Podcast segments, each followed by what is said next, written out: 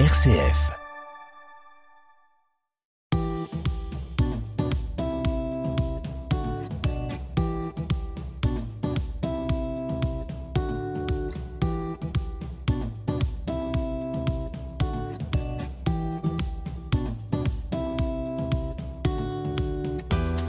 Comme une conversion, c'est l'histoire d'hommes et de femmes qui, un jour, ont basculé.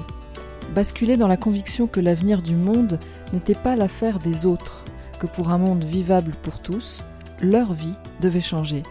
Leurs yeux se sont ouverts, leur conscience s'est éveillée, et ils se sont mis en route sans savoir exactement où cette bascule allait les mener. Ces hommes et ces femmes sont les héros de Commune Conversion. Commune Conversion, autoportrait du héros. Je suis euh, Franck Billot, je suis marié, j'ai trois enfants. Je me définis comme euh, quelqu'un passionné par l'environnement, par ma maison que j'ai construite, et passionné aussi par les gens, et notamment les gens en difficulté que je rencontre au travers de mon travail. Commune Conversion, portrait du lieu.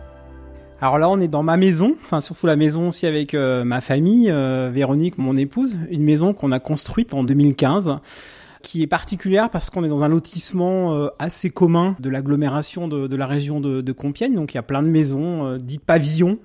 Et nous, bah, en fait, cette maison elle est un peu particulière parce qu'elle est très cubique, elle est carrée, presque rouge et noire. Donc beaucoup disent d'ailleurs qu'elle a pas de toit parce que la, la toiture est plate et qu'on la voit pas. Et cette maison a de particulier parce que, euh, en fait, elle est, elle est construite en, en, bois, en ossature bois, et qu'elle consomme en fait que 80 euros de chauffage à l'année. Et ça, pour moi, c'est un péché d'orgueil, puisque j'aime me vanter que nous ne consommons que 80 euros de chauffage à l'année. Alors elle est dans un quartier euh, pavillonnaire de Clairoy qui se situe à, à 3 km du centre-ville de, Compiègne, dans un lotissement où il y a une trentaine de, maisons. Donc on a l'école en fait euh, pas très loin pour deux de mes enfants. Et puis euh, Véronique, mon épouse, travaille aussi à la mairie, donc elle va travailler à pied. Et moi je vais aussi travailler du coup à moins de 3 km de cette maison.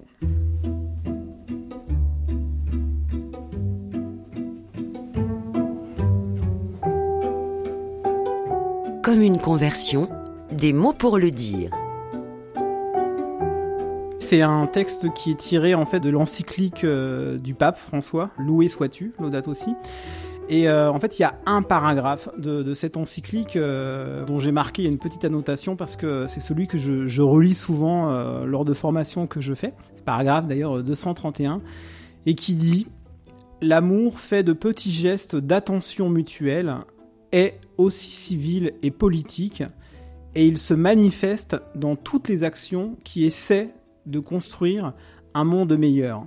L'amour de la société, de l'engagement pour le bien commun, sont une forme excellente de charité qui non seulement concerne les relations entre les individus, mais aussi les macro-relations, rapports sociaux, économiques et politiques. Dans ce cadre, joint à l'importance des petits gestes quotidiens, l'amour social nous pousse à penser aux grandes stratégies à même d'arrêter efficacement la dégradation de l'environnement et d'encourager une culture de protection qui imprègne toute la société. Pourquoi ce paragraphe, enfin déjà, bon, pourquoi l'encyclique Laudato aussi, mais pourquoi ce paragraphe-là en particulier? En fait, parce que euh, en fait, il, résume, euh, je trouve assez bien euh, l'ensemble de l'encyclique, et en fait, il fait une unité avec mon parcours professionnel et ce que j'ai envie de, de, vivre, et il dit en fait tout simplement que un être humain, là où il est, aussi petit, j'allais dire, soit-il sur cette grande terre, peut, à sa façon, agir, transformer la société à partir de, euh, de l'amour social qu'il peut porter. Ça veut dire que l'amour, c'est pas seulement quelque chose qui est subjectif, qui serait pas concret, mais qui peut, euh, parce qu'il est vécu, agir et transformer euh, la société, qu'elle soit en fait d'un point de vue économique, mais aussi euh, politique.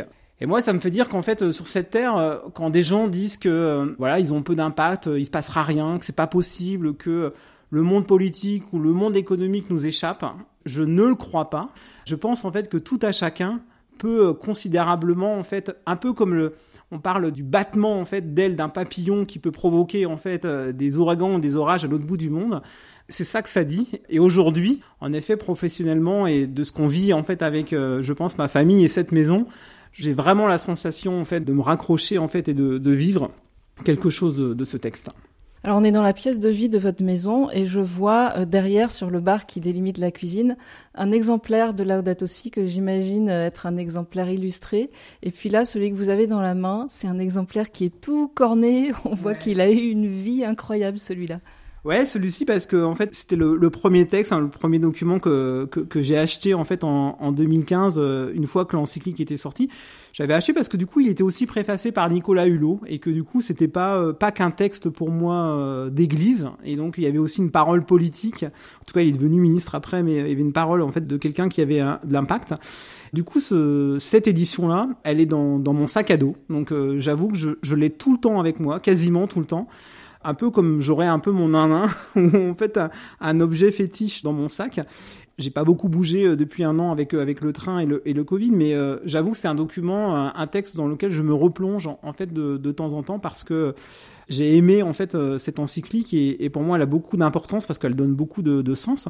Mais il n'y avait pas d'image dans ce texte, donc euh, donc elle est facilement transportable et donc j'ai la nouvelle édition donc avec euh, des fabuleuses photos de Yann Arthus Bertrand dont on sait que c'est pas non plus forcément un, chrétien entre guillemets, mais du coup ces photos aussi ces images me, nourrissent et, voilà ça c'est aussi pour aussi voyager, rêver autrement au travers de tous ces paysages qui sont dans, dans cette édition là. Quand j'étais petit Quand j'étais petit, j'étais pas forcément très bon à l'école. J'étais pas forcément un, brillant élève.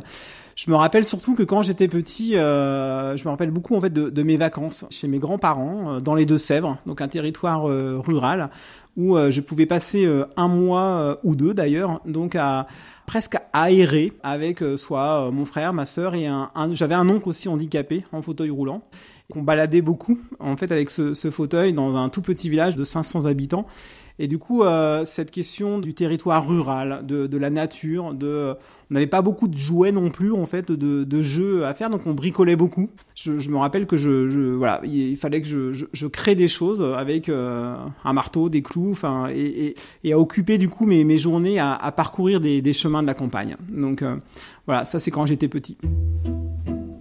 Si on vous dit écologie, je pense à environnement, mais environnement pas au sens de euh, seulement euh, la terre, euh, les oiseaux, la nature. Pour moi, l'environnement, c'est un peu tout, quoi. Enfin, c'est du coup, c'est la planète, c'est aussi les personnes qui constituent notre environnement. Donc, je ne crois pas à une écologie qui serait fondée que sur les animaux et la nature et qui n'intégrerait pas la question des personnes et des êtres vivants qui ont des choses à vivre ensemble.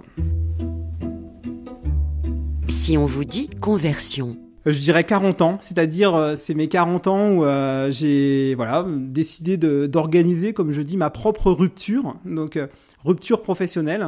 J'avais fait 15 ans de vie associative au Secours catholique, après avoir été permanent au sein de, la jeunesse ouvrière chrétienne. Et j'ai eu envie, en fait, donc de pas me convertir dans l'église ou dans une spiritualité, mais plutôt de conversion professionnelle donc euh, et d'aller voir du côté du monde économique du monde euh, ouais du monde économique et, vraiment changer de, de profession.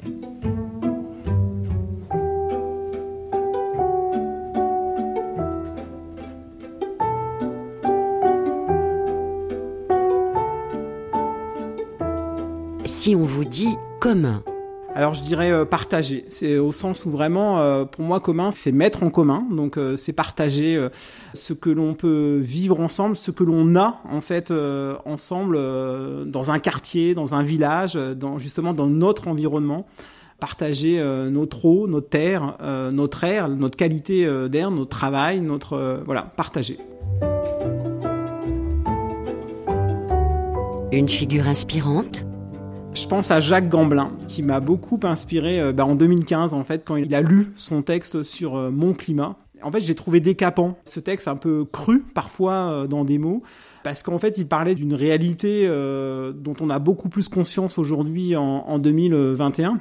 Mais cette réalité du, du, climat, sur la façon dont on consomme, la façon en fait dont on vit les uns avec les autres, la façon dont on peut se comporter, Je trouvais ce texte très cru, mais en même temps très interpellant.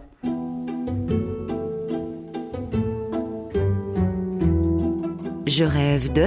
Alors moi, je rêve que chaque famille, que chaque être humain ait un foyer.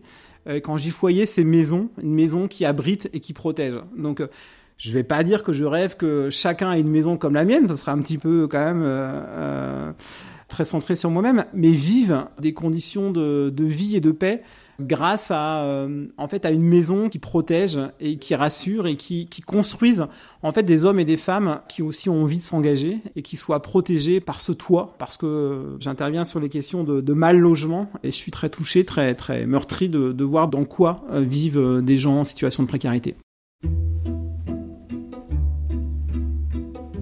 Mon pire cauchemar. Euh, c'est euh, une prise de parole que j'ai dû faire il y a quelques années euh, devant une assemblée. Donc euh, voilà où je suis plutôt quelqu'un d'un peu timide quand même. Alors on, on, dit que je suis un faux timide, mais j'ai toujours un peu le, le trac pour m'exprimer. Et je repense aussi, bah voilà, qu'on a eu le, le, prix La France s'engage où je devais m'exprimer devant le président de la République à l'époque. mon pire cauchemar en fait, c'est de perdre tous mes moyens devant un grand public en fait.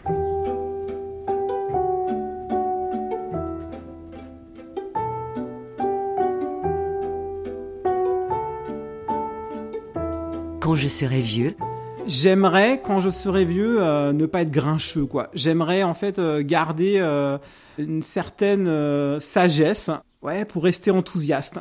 Je rêve en fait euh, d'avoir des, des, petits enfants aussi, d'avoir en fait euh, les miens, ma famille, et de regarder en fait avec bienveillance et avec enthousiasme le monde qui se présentera en fait à moi ou que je voilà qui, qui m'entourera avec enthousiasme et non pas avec regret ou avec désarroi ou avec inquiétude.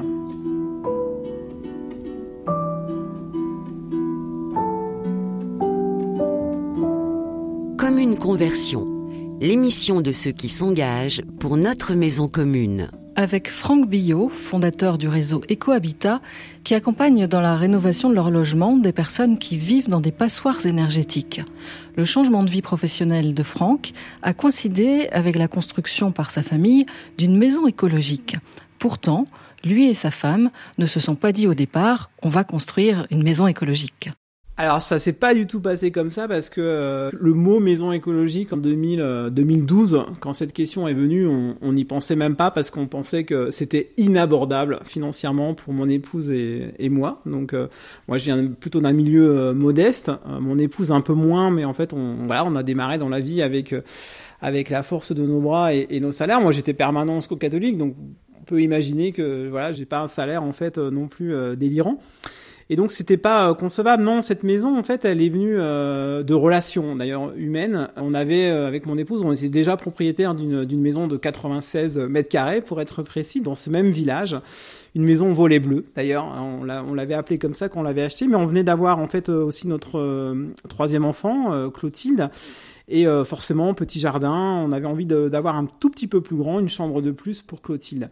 Et donc, on a cherché d'abord à acheter une maison, euh, une maison de caractère, comme on dit, une maison de pays avec un grand jardin, comme on peut rêver, euh, jeune couple, d'avoir une plus grande maison avec un jardin. Moi, je rêvais aussi d'avoir une cave. Donc, euh, mon épouse étant fille de vigneron, on peut imaginer que la cave, c'est important. Donc, on a visité une maison qui avait, on voyait bien qu'il y avait des travaux à réaliser. Et on a fait appel, euh, n'étant pas du bâtiment, n'ayant pas beaucoup de connaissances euh, sur Clairoy dans ce milieu-là, on a fait appel à un voisin qui était architecte et que mon épouse euh, avait déjà côtoyé à la mairie, donc Jacques Durville, pour le citer à qui on a demandé conseil sur cette maison qu'on a vue. Et au bout d'une heure, une heure et demie, euh, on avait fait tout le tour du terrain, de la maison. En fait, on a été vite euh, douché en fait sur le fait que bah, cette maison serait financièrement euh, inaccessible pour nous. Il y avait déjà 220 000 euros d'achat. Il fallait au moins rajouter 120 000 euros pour faire une réflexion de, de toiture et, et, et d'agrandissement. Et donc on s'est dit c'est pas possible. Et Jacques euh, Durville nous dit mais en fait vous êtes jeune, pourquoi vous faites pas construire en bois? Pourquoi euh, vous imaginez pas une maison peut-être plus petite avec un moins grand terrain mais une maison qui euh, voilà où vous construisez en fait votre votre foyer, votre vie de famille. Il vaut mieux vivre dans une maison saine, plus petite, mais euh, où il y a y a un esprit, il y a un cachet, plutôt que euh, d'avoir une grande maison euh, difficile à entretenir et où on vit pas bien. Et en fait, qui nous disent cela, on s'est dit bah peut-être que c'est possible. Et donc il nous a accompagné à rechercher un, un terrain, etc. Et on s'est mis à rêver cette maison parce qu'en fait il, il, était prêt du coup à nous y aider. Et donc il a fallu du temps à trouver le bon terrain, bien orienté euh, nord, sud, est, ouest pour construire. Du coup, on a, on a trouvé ce terrain qui était en plein champ en fait. Et aujourd'hui, il y a plus d'une trentaine de maisons. Et donc, on est euh, la première maison à être construite dans, dans ce lotissement. Donc, cette maison, elle dépareille parce qu'elle est cubique, rouge et noire, parce qu'il y a plein de maisons euh, maintenant qui sont des pavillons qui sont construits autour. Et souvent, on nous dit comment se fait-il d'ailleurs que le maire vous ait donné un permis de construire pour une maison euh, qui dépareille, qui détonne de, de toutes les autres? Et moi, j'aime bien rappeler en fait que le maire aurait dû euh, à cette époque plutôt s'engager à, la mise en place d'un éco-quartier, donc euh, parce que c'est pas nous qui détonnons, en fait, ce sont les autres maisons qui n'ont pas voulu faire comme nous une, une maison passive, basse consommation, et donc ce sont les autres qui détonnent. Alors on accepte notre originalité, donc complètement, mais on rappelle quand même aussi l'histoire de cette maison. Donc Jacques Durville nous a accompagnés. Pour lui, c'était aussi la première maison en bois qu'il réalisait dans, dans la commune dans laquelle il, il vivait. Et du coup, oui, c'est vrai qu'on est, on est très fiers de cette maison. Alors, ce qui est intéressant, c'est que tout ce que le processus que vous venez de décrire, il se passe à peu près au même moment où vous, vous êtes aussi en réflexion sur euh, une réorientation de vie professionnelle, et ça va vraiment, les deux vont vraiment être très liés en fait. Ouais, absolument, puisque euh, cette maison, euh, donc le, projet s'est concrétisé en 2014. Enfin, 2013 pour la réflexion. C'est l'année de mes 40 ans. Et pour mes 40 ans, j'avais dit à la direction des ressources humaines euh, du Secours catholique, Catherine Richard à l'époque, que je souhaitais euh, faire un bilan de compétences parce que euh, bah voilà, ça faisait déjà 15 ans que j'étais au Secours catholique et c'était le moment où je devais peut-être vivre autre chose à moins que de rester en fait et faire toute ma carrière au Secours catholique. Et donc, c'est mis en place ce, bilan de compétences, euh, une réflexion de dire, mais qu'est-ce que je peux faire? Après 20 euh, années de, vie associative, euh, jeunesse ouvrière chrétienne, secours catholique, donc quand même deux environnements d'église, qu'est-ce que je, je, je, peux faire? Donc l'électrotechnique, pour moi, c'était perdu d'avance, puisque ça faisait 20 ans que j'avais pas exercé. Donc, à quoi je pouvais servir d'autres professionnellement? Il y avait vraiment ça, servir au sens euh, être utile, quoi? C'était pas juste euh, comment je vais travailler pour bah, continuer à gagner ma vie? Ouais, non, fait, je, je pouvais pas imaginer euh, un travail pour un salaire. Donc, travailler uniquement pour avoir un gros salaire ou un plus grand salaire, je sentais bien que c'était juste même pas compatible avec entre guillemets mes valeurs, ou on aurait pu d'ailleurs me le reprocher. Donc travailler pour l'argent, euh, non, ça c'est de fait c'était pas c'était pas concevable. Donc euh, je pense que faut avoir envie de se lever le matin et avoir en fait comme un travail qui passionne ou qui intéresse ou qui qui donne du sens. Donc euh, ça ça me semblait important dans la famille de mon épouse, il y avait aussi euh, du coup pas mal d'entrepreneurs entre guillemets, donc euh, de, de milieux indépendants et, euh, et, et, des gens qui avaient entrepris. Donc je trouvais aussi, je trouvais aussi courageux le fait de pouvoir entreprendre, créer une activité non pas pour être indépendant et, et se dire j'ai créé mon entreprise, mais de pouvoir créer une activité qui aussi emploie des personnes et qui développe de l'activité économique parce que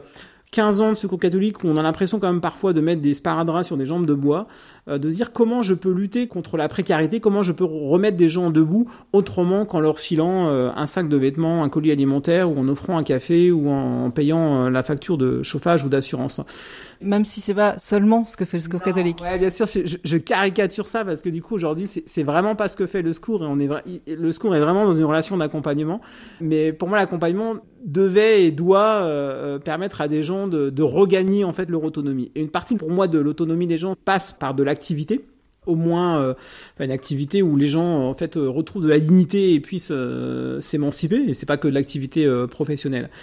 Et donc, je cherche en fait à, changer de, boulot et je suis tombé, en fait, j'ai postulé à, auprès d'une entreprise qui s'appelle Domus, Domus Matériaux, où euh, en fait ils cherchaient des, commerciaux entre guillemets euh, ou des gens pour s'installer pour vendre des matériaux euh, biosourcés.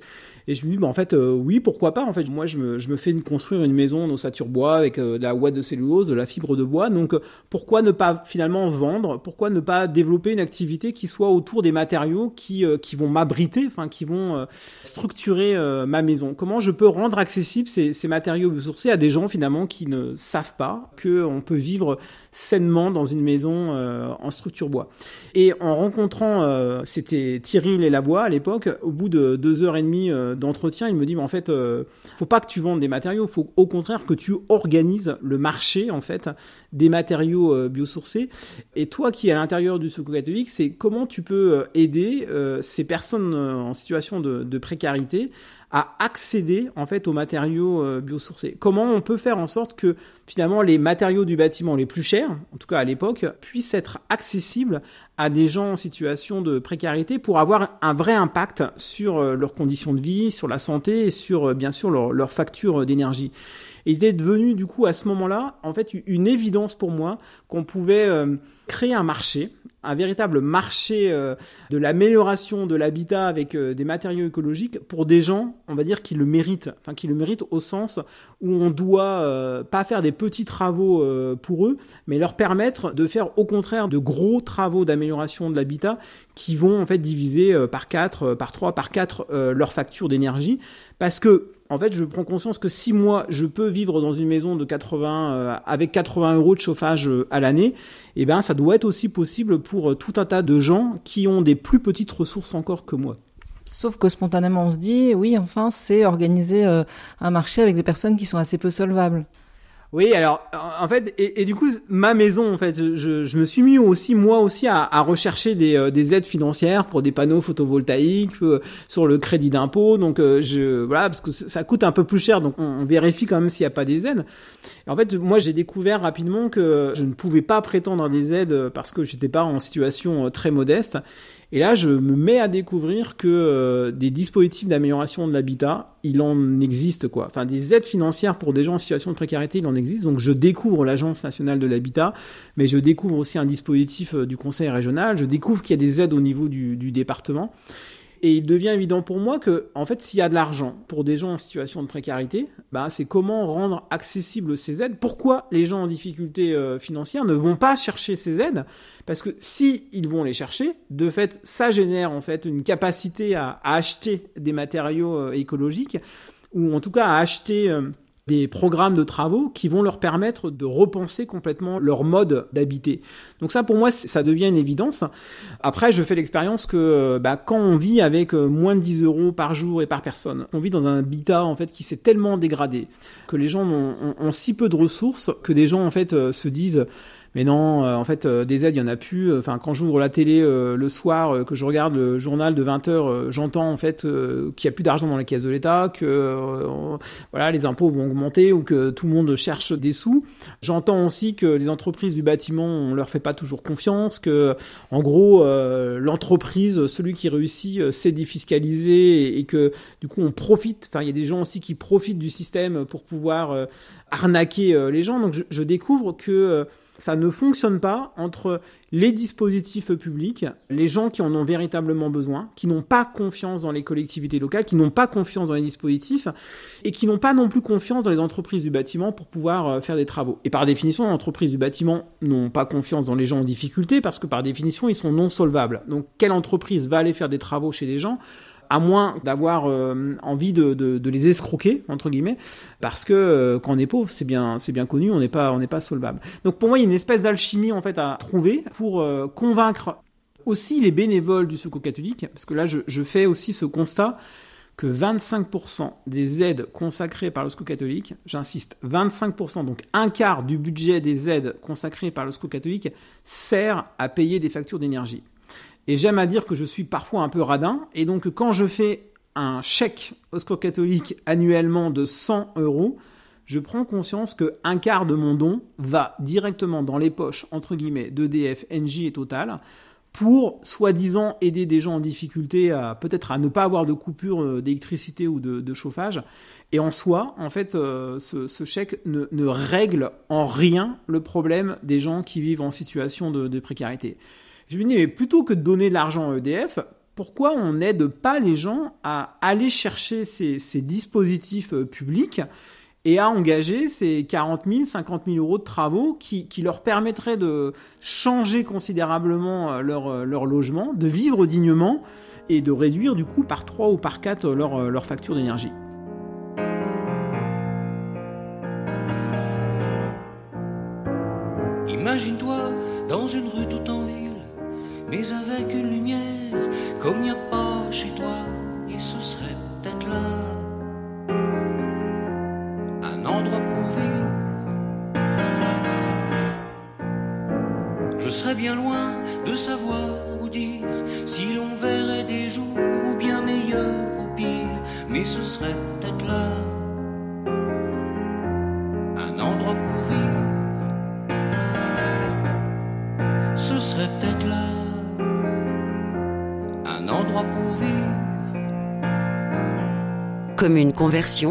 Quand l'écologie change une vie.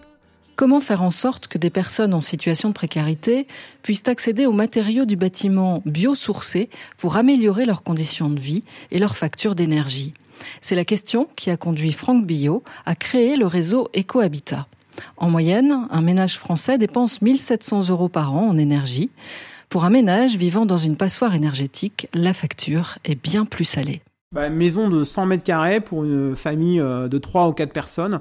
La moyenne, c'est plutôt 2005 euh, à, à 3000, 3000 euros de, chauffage. Alors, si tant est que les gens euh, vivent avec 1500 euros par mois, eh ben, on peut considérer que certaines familles mettent deux mois de leur salaire à payer des factures d'énergie.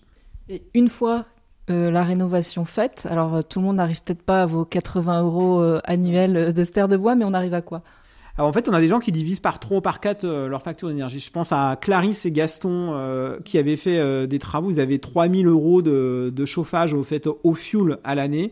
Ils sont arrivés à 800 euros de granulés de bois à l'année pour euh, chauffer leur maison de 100 mètres carrés avec trois enfants. D'ailleurs, je, je, je, repense à un des petits garçons qui, une fois les travaux de, de sa maison réalisés, nous a dit tu te rends compte, j'habite plus une maison de pauvres.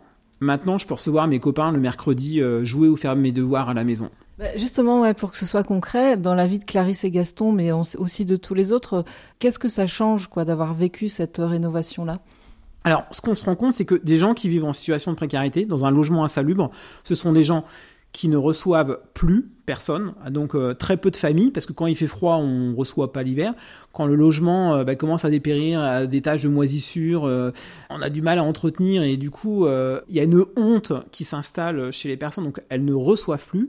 Ces problèmes d'humidité, parfois du coup, qui amènent des problèmes de santé, d'asthme, de bronchite chronique, c'est des problèmes en fait de régularité, on pourrait dire d'absentéisme scolaire que ça peut générer chez des enfants, mais des gens aussi qui ont eux aussi plus de problèmes de santé, donc euh, qui peuvent entraîner des, des, ruptures en fait de, de contrats de, de, travail, ça on l'a vu rupture de, de, contrat de travail, donc ça peut être amener euh, des couples qui se séparent parce que euh, entre euh, l'attention euh, pour pouvoir se chauffer la maison, faire face aux factures, le conjoint qui a pas de boulot crée, enfin nourrit un, un climat qui engendre en fait, oui, de, de, la violence en fait dans la famille. Donc ça peut entraîner des, des, des séparations, des problèmes de, de santé.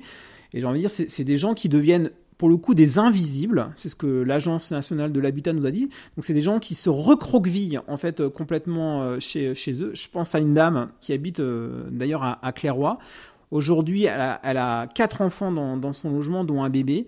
Sa peur, c'est de voir un jour débarquer chez elle une assistante sociale avec euh, du coup la frousse que euh, on lui retire ses enfants parce que le ballon d'eau chaude est tombé euh, en panne il y a pas très longtemps.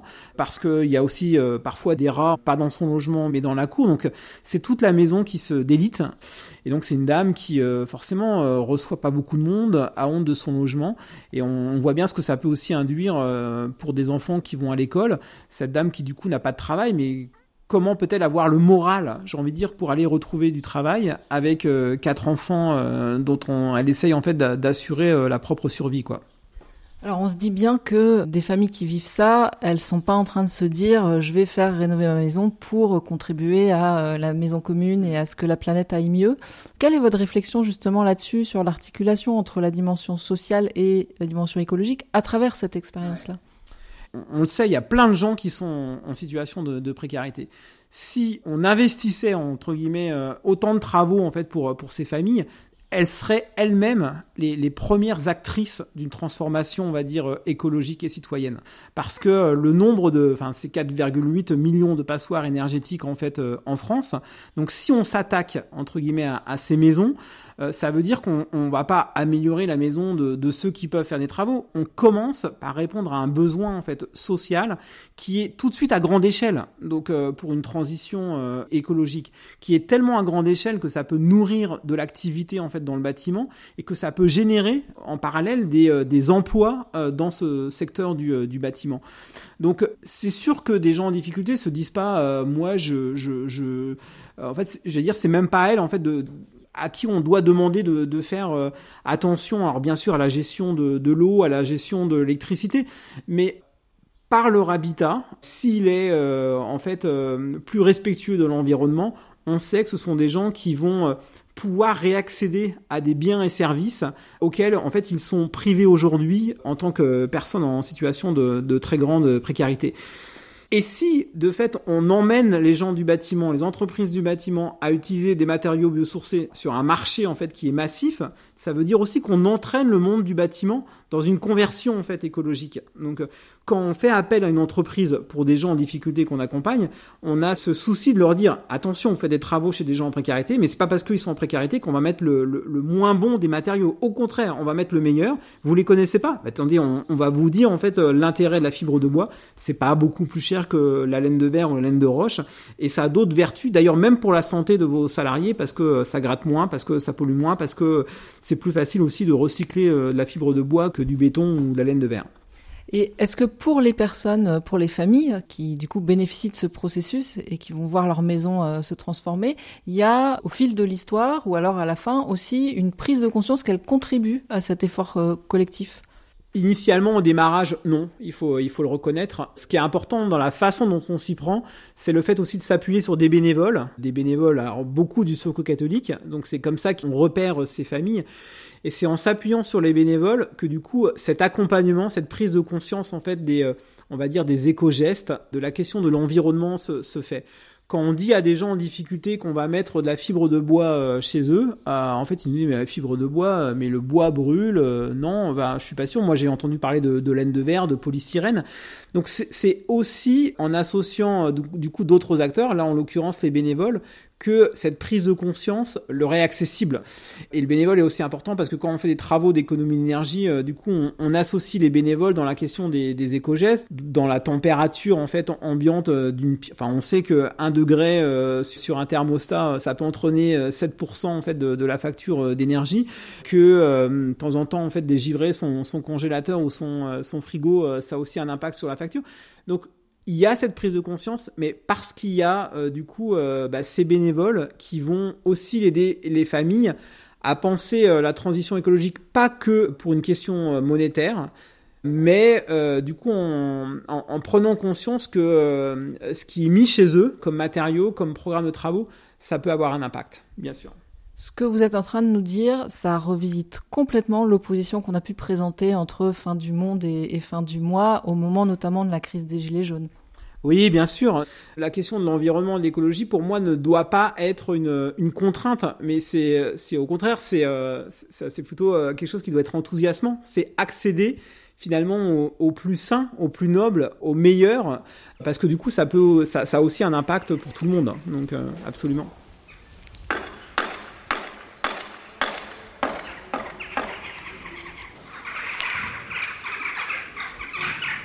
Comme une conversion, RCF, Anne Kerléo. Avec Franck Billot, fondateur du réseau Ecohabitat, qui accompagne des ménages précaires dans la rénovation énergétique de leur logement. Alors il paraît qu'on fait un nouveau métier, donc euh, du coup il est un peu, euh, enfin il est pas si compliqué que ça. Il y a trois silos, euh, on s'appuie sur trois silos. Le premier silo, donc c'était mon expérience professionnelle, le secours catholique. Donc on s'appuie sur des bénévoles au terrain, donc des gens qui par définition, j'aime bien dire qu'un bénévole ne s'y connaît en rien au monde du bâtiment et on lui demande pas de s'y connaître. Par contre, il est en capacité de générer de la confiance chez des gens qui n'espèrent plus, qui n'ont plus de rêve. En tout cas qui ne font pas le rêve qu'ils pourraient faire 40 000 ou 50 000 euros de travaux, ou souvent ce rêve c'est plutôt de gagner au loto un jour, mais aujourd'hui j'aime bien dire en fait que c'est plus facile d'aller chercher 50 000 euros à l'Agence nationale de l'habitat pour faire des travaux que d'espérer gagner au loto un jour. Donc c'est de recréer en fait avec les bénévoles cette, cette empathie, ce rêve avec des personnes que eux aussi peuvent euh, être acteurs de leur propre changement. La deuxième chose, c'est aussi de s'appuyer donc du coup sur, sur tous ces dispositifs qui existent il y en a beaucoup, trop, euh, je dirais pas ça. la problématique, c'est que j'aime bien dire aussi que les, pauvres sont suspects, donc on donne toujours un petit bout de l'aide. Donc euh, l'ANA va donner 50% du montant d'un devis, la région va donner une petite, une autre enveloppe, le département une autre enveloppe, les groupes de protection sociale une autre enveloppe, et que du coup, parce qu'on veut pas tout donner en fait à une même personne, on fragmente autant de dossiers qu'il est nécessaire de, de les remplir pour pouvoir aller chercher 90% de, de, financement. Donc ça, c'est une grosse partie de notre travail. Par exemple, aujourd'hui, pour aller déposer un dossier à l'Agence nationale de l'habitat, on demande à des gens d'avoir euh, un ordinateur une adresse mail pour déposer leur dossier en ligne. il y a des tas de gens, en fait, euh, qui sont aussi en fracture numérique, pas que en précarité énergétique. Et donc, quand on cumule les, euh, précarités, forcément qu'on n'a pas forcément un ordinateur, une adresse mail et du coup la, pédagogie nécessaire pour aller chercher les aides.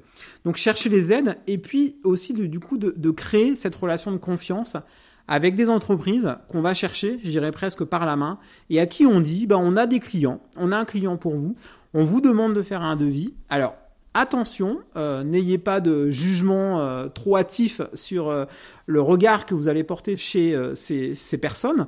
En effet, elles sont en difficulté, euh, en situation de précarité euh, financière, de précarité énergétique, de précarité numérique. Ne vous fiez pas en fait aux apparences, ils vont être solvables, ils sont solvables parce que nous on vous garantit qu'on va chercher les aides financières. Et donc ça ça rassure les entreprises sur le fait que euh, et parce qu'il y a un bénévole et un bénévole en général c'est pas quelqu'un qui aide des gens à, escroquer en fait le système. Donc on met en place un système de, confiance où c'est du gagnant, gagnant, gagnant. Gagnant pour le bénévole parce que plutôt que donner 250 euros à EDF, il va avoir un programme de travaux chez des gens qui l'accompagnent peut-être depuis des années à faire 50 000 euros de travaux. Donc en termes d'engagement, c'est quand même euh, autre chose. Gagnant pour la, la, collectivité locale parce que euh, elle est assurée que le, le bénévole qui a créé cette relation va accompagner des gens qui ont vraiment besoin quoi. Donc ça c'est de l'assurance pour l'argent euh, public qu'il est bien investi chez des gens qui ont vraiment euh, besoin. Et puis gagnant pour, j'allais dire pour l'entreprise mais aussi du coup pour tout le secteur économique du bâtiment qui peut voir dans les bénévoles cette capacité à générer euh, de nouvelles demandes et de, de, de générer en fait une activité enfin j'allais dire tout à fait respectueuse en fait dans le monde du bâtiment. Et quand on voit que, euh, bah, je veux dire, je parle du, secours catholique, mais il n'y a pas que le secours catholique qui rencontre des gens en difficulté, la Croix-Rouge, le secours populaire, euh, les Restos du Cœur. Si on, embarquait dans cette relation de confiance autant de bénévoles pour identifier ces ménages, les accompagner dans les démarches administratives, en fait, on, pourrait créer des, euh, des centaines de milliers d'emplois dans le bâtiment sur quelque chose qui est très, très vertueux, en fait. Justement, comment on fait pour changer d'échelle? Peut-être d'abord, aujourd'hui, euh, vous, depuis que vous avez commencé, vous avez accompagné combien de démarches? Et puis, euh, d'autres acteurs, euh, il n'y en a pas énormément finalement à faire comme vous. Oui, on, va, on va dire, on va fêter en fait à l'automne notre centième chantier. Donc, un chantier pour nous, c'est autour de, de 40 000, entre 40 000 et 50 000 euros de travaux. Donc, centième famille accompagnée sur la région Hauts-de-France. Donc c'est vrai que c'est pas énorme en termes de, nombre de chantiers. Le passage à l'échelle, en fait, il, est, euh, il dépend euh, à la fois des entreprises, malheureusement, et à la fois aussi des, collectivités locales. Pourquoi malheureusement? Quand je dis malheureusement, c'est que il faut embarquer euh, dans, dans une alliance à trois des gens qui parlent pas la même langue. J'aime bien dire que le bénévole, il parle le langage du caritatif, de la bienveillance, de la confiance avec les gens, mais dans les dispositifs euh, publics, administratifs, c'est une telle usine à gaz que le bénévole, en fait, il préfère accompagner dans la fraternité euh, les personnes plutôt que de se coltiner en fait des dossiers administratifs qui lui sont euh, assez éloignés et dont on a besoin. Donc il y a cette confiance entre des bénévoles et les pouvoirs publics. Donc il faut qu'on se dise que la, la puissance publique elle est encore en capacité d'aider les gens en difficulté, qu'il y a de l'argent en France et embarquer dans une même relation de confiance ces entreprises du bâtiment qui doivent avoir aussi confiance dans le politique, dans les dispositifs publics, et là, des fois, on peut avoir des doutes parce que comme les dispositifs changent tous les 4 matins ou tous les 6 mois, ça génère aussi de la défiance, on va dire, des entreprises du bâtiment qui disent si on doit travailler avec des dispositifs publics, on ne sait pas quand est-ce qu'on va être payé, c'est trop compliqué, donc en gros, faisons avec euh, ceux qui ont plus de moyens, on ira plus vite. Donc c'est d'embarquer en fait ces trois silos d'acteurs qui parlent pas la même langue à faire cela ensemble. Donc nous, en fait, je veux dire, Réseau Ecohabitat n'est qu'un on va dire, une courroie de transmission entre des acteurs qui parlent pas la même langue. Alors, a priori, cette courroie de transmission, euh, de fait, j'en connais pas beaucoup euh, qui se disent que le bénévole a autant d'importance qu'un travailleur social, autant d'importance, en fait, qu'un artisan du, euh, bâtiment pour pouvoir sortir ces, ménages précaires de la précarité.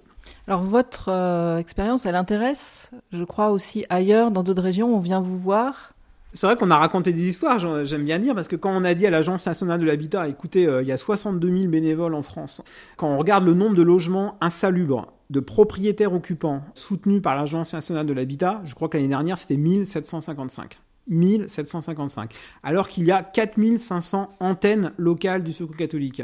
Donc moi, le, je dis, le, le rêve le plus fou que je fais, c'est que, et de dire, c'est si chaque antenne locale du Secours catholique accompagne une personne par an, potentiellement, c'est 4500 chantiers qui sont réalisés d'habitat insalubre pour des propriétaires occupants. Et si je dis 4500, en fait, c'est juste trois fois plus ce que fait euh, la seule agence nationale de l'habitat toute seule. Ça veut dire que les bénévoles ont un vrai rôle, enfin le citoyen, je pourrais dire aussi tiers de confiance, a un vrai rôle pour réconcilier, redonner de la confiance dans les pouvoirs publics.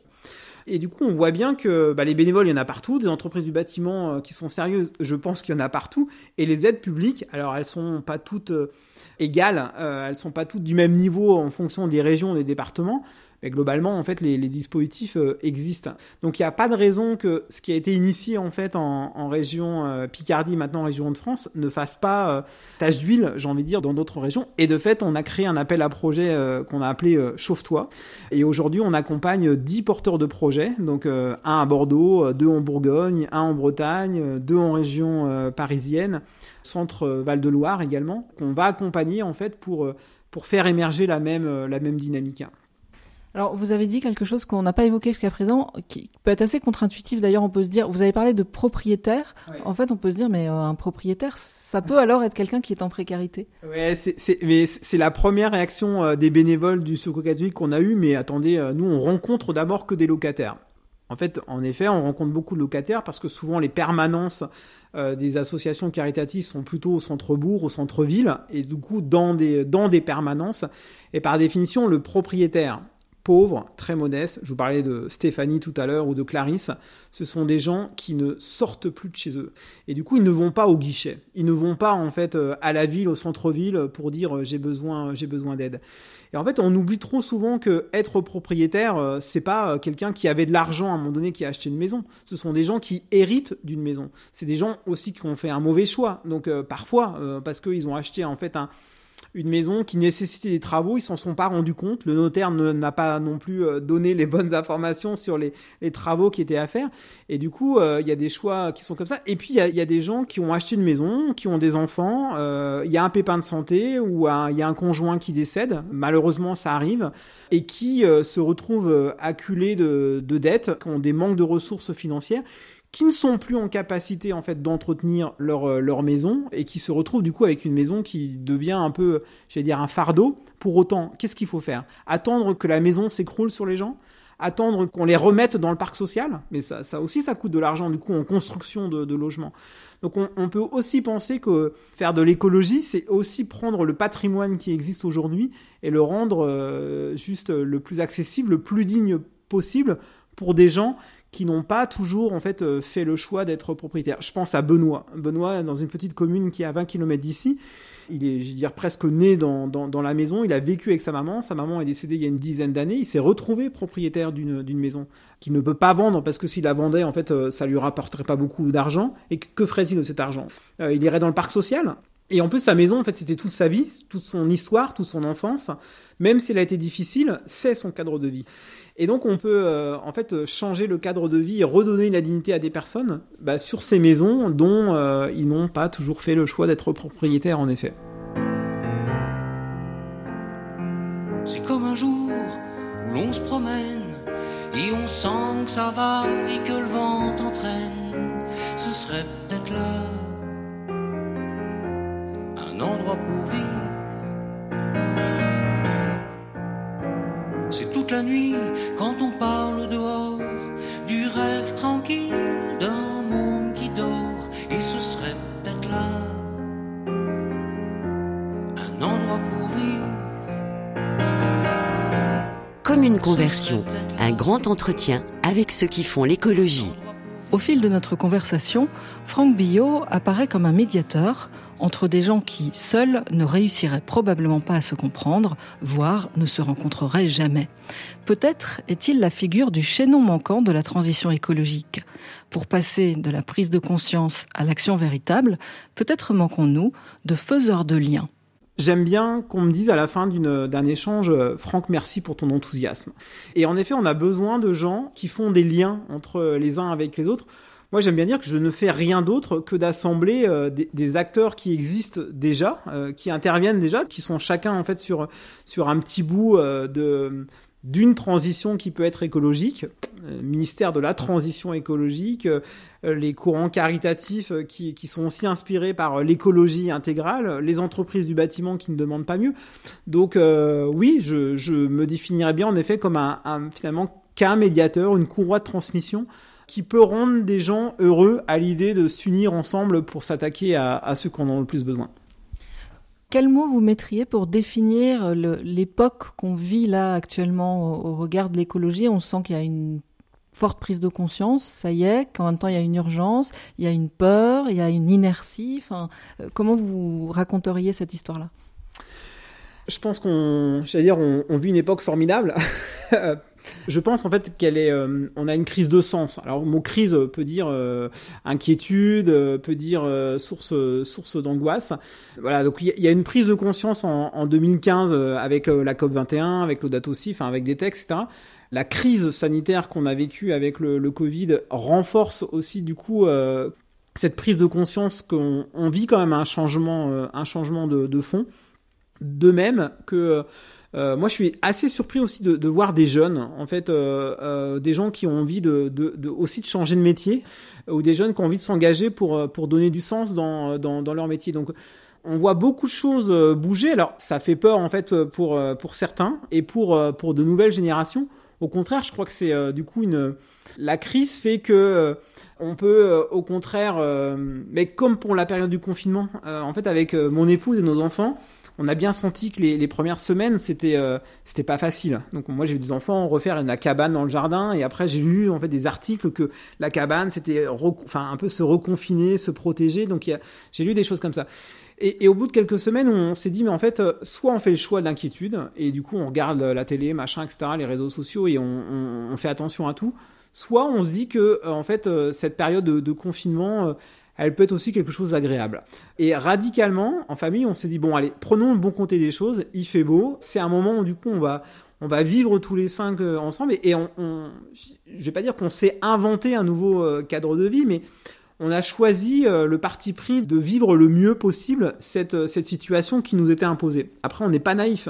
On peut dire aussi on a eu de la chance que, que nos familles n'ont pas été impactées, donc on a connu aussi des, des gens qui ont été impactés. Donc voilà, on n'est pas non plus dans un monde de bisounours, mais on peut, euh, du coup, face à une crise, se dire que ça peut être aussi une, opportunité en fait de changement. Et je dis tout le temps à mes enfants, regardez le verre à moitié plein et pas le verre à moitié vide. Alors j'ai une fille qui regarde plutôt le verre à moitié vide et ça m'énerve, et les deux autres qui euh, parfois lui rappellent en disant mais attends Domiti, euh, regarde ce qu'on a déjà quoi.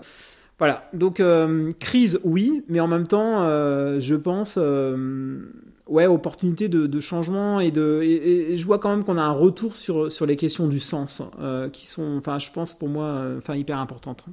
Vos enfants, justement, sur les questions écologiques, ils s'y intéressent, ils, enfin, qu'est-ce qu'ils qu'est-ce qu'ils disent, qu'est-ce qu'ils projettent? Euh, en fait, on va revenir sur cette maison. Euh, les premiers euh, premiers dessins de maison que, que faisaient Arthur et, Clotilde il y a il y a cinq ans, c'était des maisons avec des toitures plates quoi, sans, toit. Donc leur petit copain disait mais il manque un toit à ta maison. Bah non, une maison en fait c'est une toiture plate. Donc il y, a une prise de conscience en effet par la, façon dont on, on, on vit dans cette maison et qu'on assume nos choix autour de, de, cette dimension écologique. On a un petit jardin donc on essaye aussi du coup d'éduquer nos enfants à cette question de faire pousser des choses, de prendre le temps, de faire attention en fait euh, à ce qu'on met dans, dans, notre jardin, à ce qu'on mange. Alors bien sûr, ça va aussi la gestion de l'électricité, de l'eau, mais euh, pour moi, c'est pas là l'essentiel. Par exemple, euh, nous on avait fait le choix de pas mettre de clôture en fait autour de notre terrain, donc il y en a quelques-unes maintenant parce que parce que nos voisins ont fait le choix de mettre une clôture. Il y a pas très longtemps en fait, mes enfants en fait, on leur a fait constater que tous les autres enfants avaient un un trampoline, une piscine, une balançoire. Chez nous, il n'y a, pas, a pas ces trois éléments. Il n'y a pas de piscine, il n'y a pas de balançoire et il n'y a pas de trampoline. Et pour autant, tous les autres enfants étaient dans notre jardin. Parce que il reste un, morceau où il n'y a pas de clôture. Et du coup, c'est un peu euh, la maison où, euh, du coup, euh, ouais, où c'est un espace ouvert et où, on, se retrouve. Et je pense que du coup, pour parler d'écologie et d'environnement, c'était un mot que j'avais pris tout à l'heure, cette question de l'environnement, du cadre de vie, la façon dont on est ouvert aux autres est pour moi vachement important. C'est pas qu'une question de euh, j'aime bien dire, euh, je, me suis arrêté de certains réseaux sociaux, on va dire euh, autour de l'écologie intégrale, où j'avais le sentiment que tout le monde était plus préoccupé par son dentifrice, sa brosse à dents en poil de chèvre, comme je dis, ou ses chaussures en croûte de raisin pour moi, l'écologie, elle n'est pas tant euh, sur sa manière de consommer et les choix qu'on fait, et après d'acheter un SUV ou pas qui, euh, qui consomme plus ou moins euh, d'essence ou de prendre l'avion pour aller en vacances, mais plutôt la façon dont on vit déjà avec les autres et on, on prend le, le, le soin du, du partage de son environnement avant de se dire comment je consomme. Vous parlez de certains réseaux catho. Justement, ce petit livre-là qui est juste euh, devant nous, euh, Laudato aussi, vous trouvez qu'il a eu quel impact dans les, communautés chrétiennes, les réseaux catho, comme vous disiez? Là, vous allez me mettre en colère. Donc, euh, mais la colère est parfois saine. je fais cette remarque. Et d'ailleurs, du coup, je, ne peux pas me mettre en colère avec vous parce que vous êtes probablement un des premiers médias avec avec la Croix à être venu nous voir.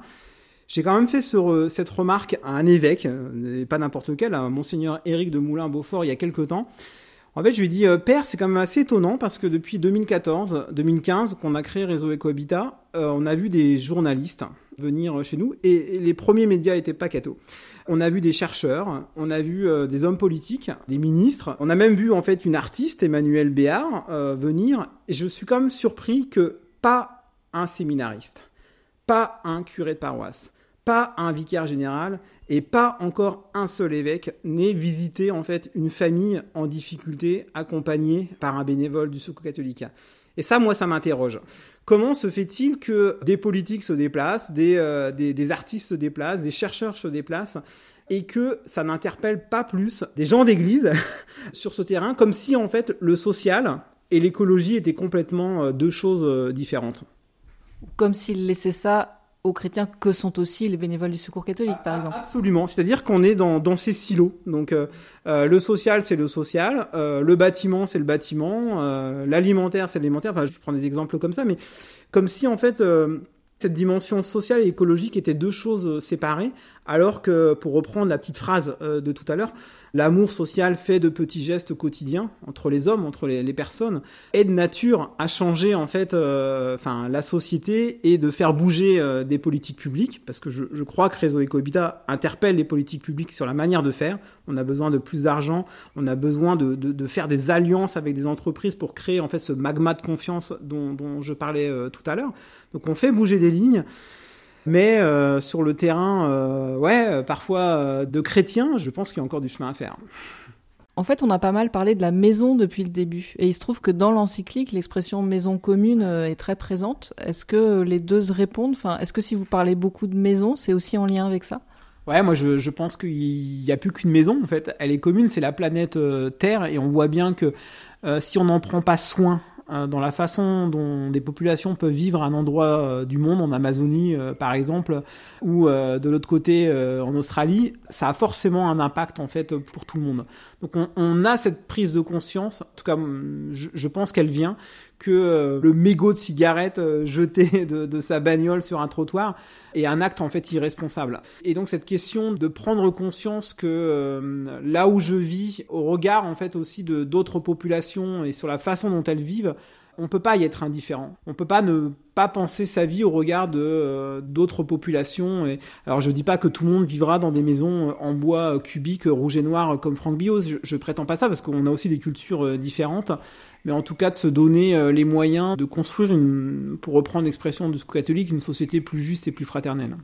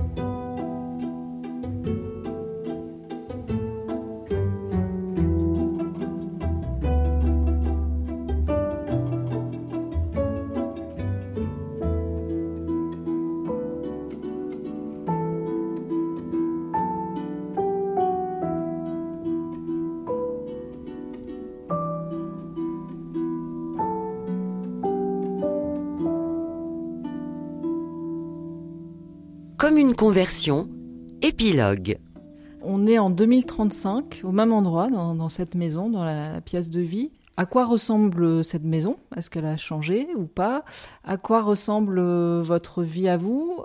Qu'est devenu le réseau Ecohabitat? Et à quoi ressemble le monde? J'aimerais dire que cette maison, elle, serait autonome en énergie, donc euh, il lui manque des panneaux photovoltaïques. J'aimerais, ne... c'est pas parce que je suis radin et que je voilà, dépenser encore 600 euros d'électricité à l'année me paraît beaucoup. Donc j'aimerais euh, penser qu'elle soit complètement autonome, que ce jardin en fait euh, soit beaucoup plus euh, végétalisé et que ce soit un havre de paix en fait qui reste encore ouvert vers vers le lotissement et et où nos amis, notre famille en fait a, à cœur en fait de se retrouver et on soit en fait nous-mêmes en bonne santé et peut-être qu'on accueillera mes, mes mon, beau-père ou mes, mes, parents dans cette maison. Donc cette maison elle est encore en capacité de se, se transformer pour devenir autonome. La question de réseau Ecohabitat est une bonne question. Des fois, je me dis que euh, je me prendrais bien à rêver que on soit entre guillemets nationalisé, c'est-à-dire repris comme un service public pour lesquels en fait euh, le ministère du logement de la transition écologique nous dise euh, former, enfin former et, montons des antennes et, montons en fait euh, ensemble ces courroies de transmission entre les citoyens, les entreprises et bien sûr les collectivités locales et où du coup ces, ces questions de contrat de confiance soient devenues quelque chose de plus normatif. Donc je, me mets à rêver que euh, on devienne une forme de service euh, public et que euh, on travaille pour le ministère et l'intérêt général sur sur ces questions de transition écologique. Et le monde en 2035, il irait comment? Il ressemblerait à quoi? Je le souhaite. Euh, euh, du coup, il y a un, il y a un vrai euh, partage ou la question des, des migrations, notamment parce que voilà, face à l'environnement, on voit bien ce qui peut, ce peut avoir. Donc, cette question de, des migrants, on puisse accueillir aussi en fait ceux qui sont les plus impactés par le changement climatique ne soit plus une question et que cette question d'habitat soit plus une question entre guillemets, que ce soit devenu une évidence que bien vivre sous un toit permet à des femmes, à des hommes, à des enfants en fait euh, de s'épanouir et en fait de, retrouver euh, leur dignité.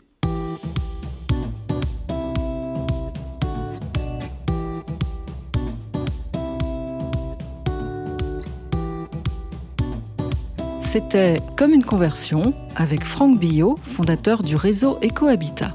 Mixage Philippe Faure.